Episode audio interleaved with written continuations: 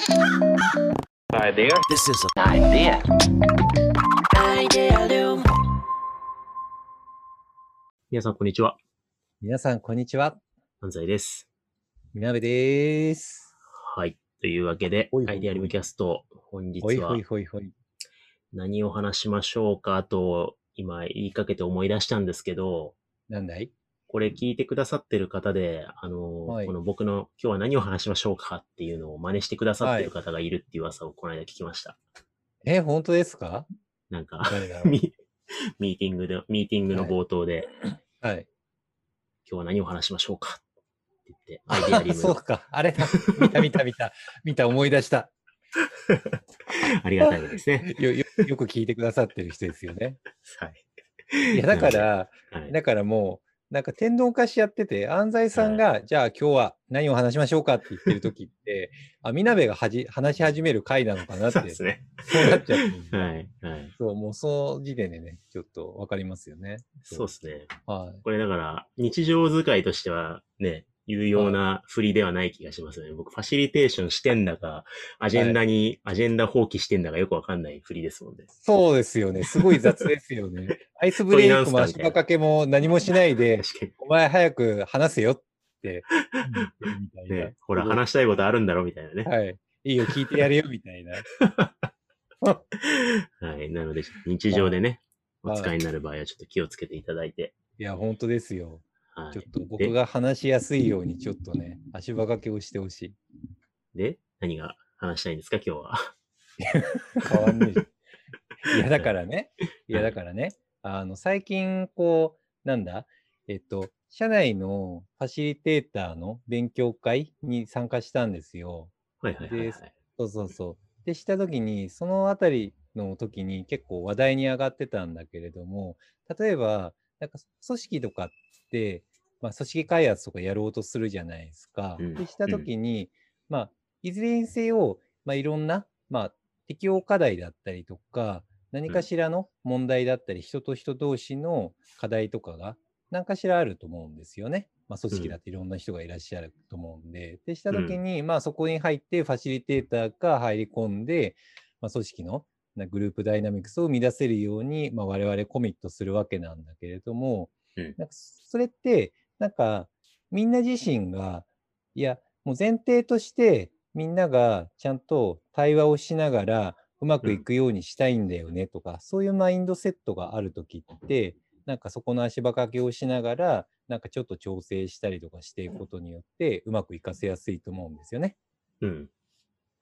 でも、めっちゃ紛争状態にある組織において、そもそも対話をみんな放棄しているときって、ファシリテーターってどういう立ち振る舞いで、その組織内紛争解決をしていきたしていったらいいんだろうね、みたいな。なんかそういう、そうそうそう、話になって、なんかそこら辺の話をしたかったんですよね。なるほどね。難しいテーマですね。うん。そうそう。まあ、よくなんか、戦争地の紛争解決になんかファシリテーション、ファシリテーターが、まあ、実際貢献してるとか、なんかそういうのって聞いたりとかするし、実際そうだと思うんだけれども、結構身近な、働く場所において結構な対立関係にある場合って、で対話すらしたくないって状態の時のファシリテーターのなんかコミットポイントうん。なんだろうみたいなね。なるほどね。うん。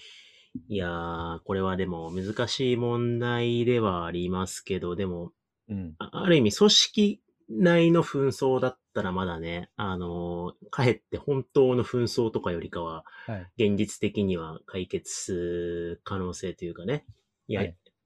やりようがいろいろあるのかなと思思っていて、はいはいはい。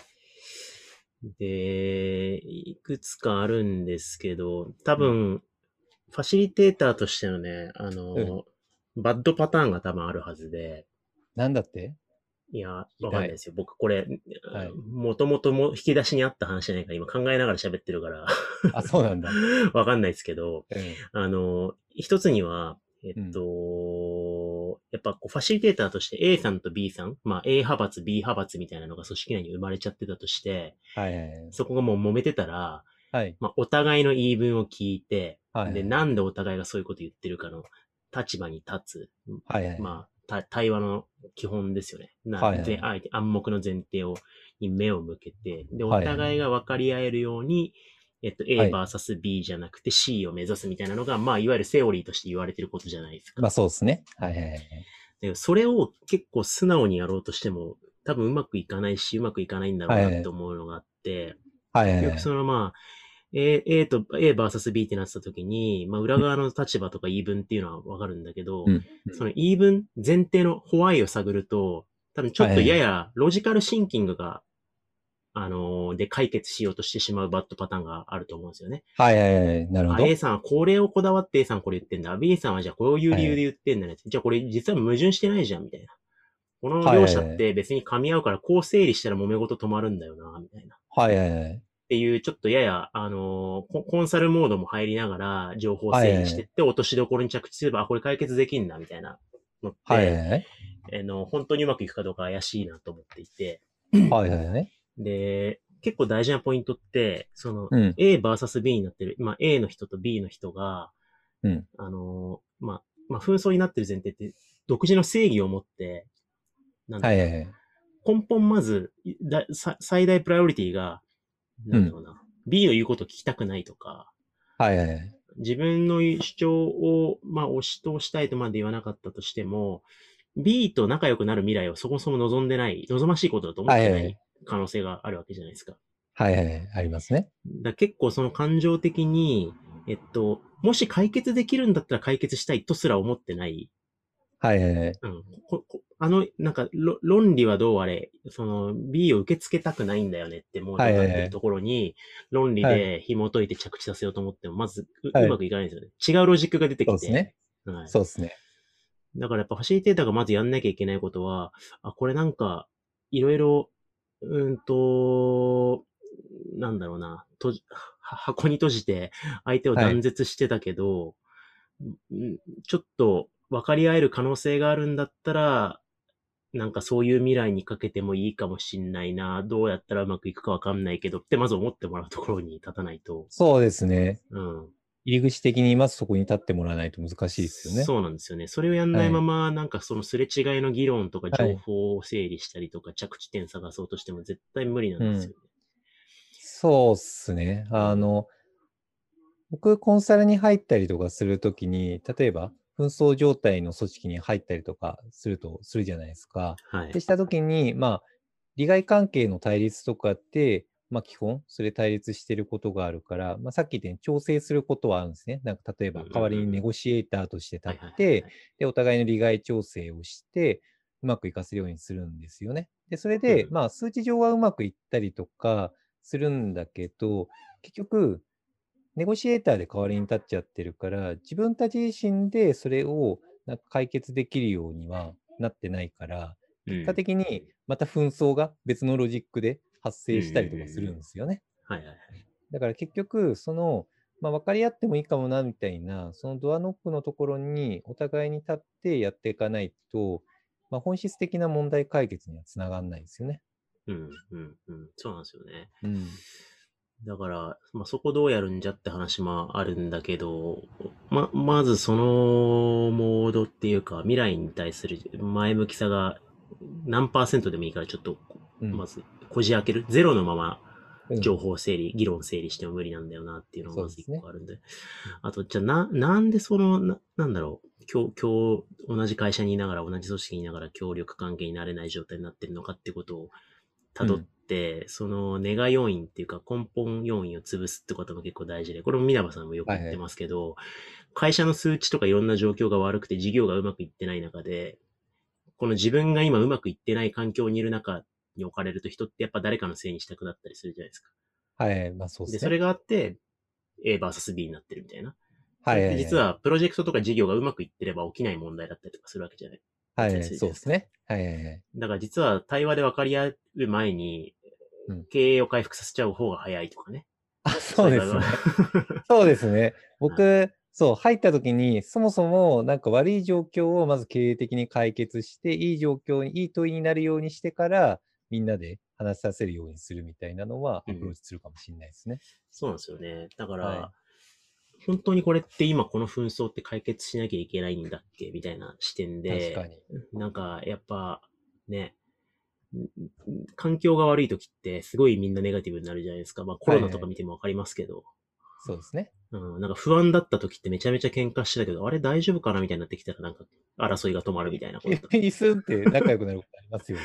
そうなんですよね。だから、はいあのー正面から正論掲げて A と B のほつれに向き合ってが必ずしもグッドパターンになるわけではないみたいな、はいはいはいなんかちょっと複複合的な俯瞰の視点でやって、で、根本にある感情をいかに前向きにするかっていう問いでやらないと、結構難しいんだよなっていう、はいはいはい。って感じですかね。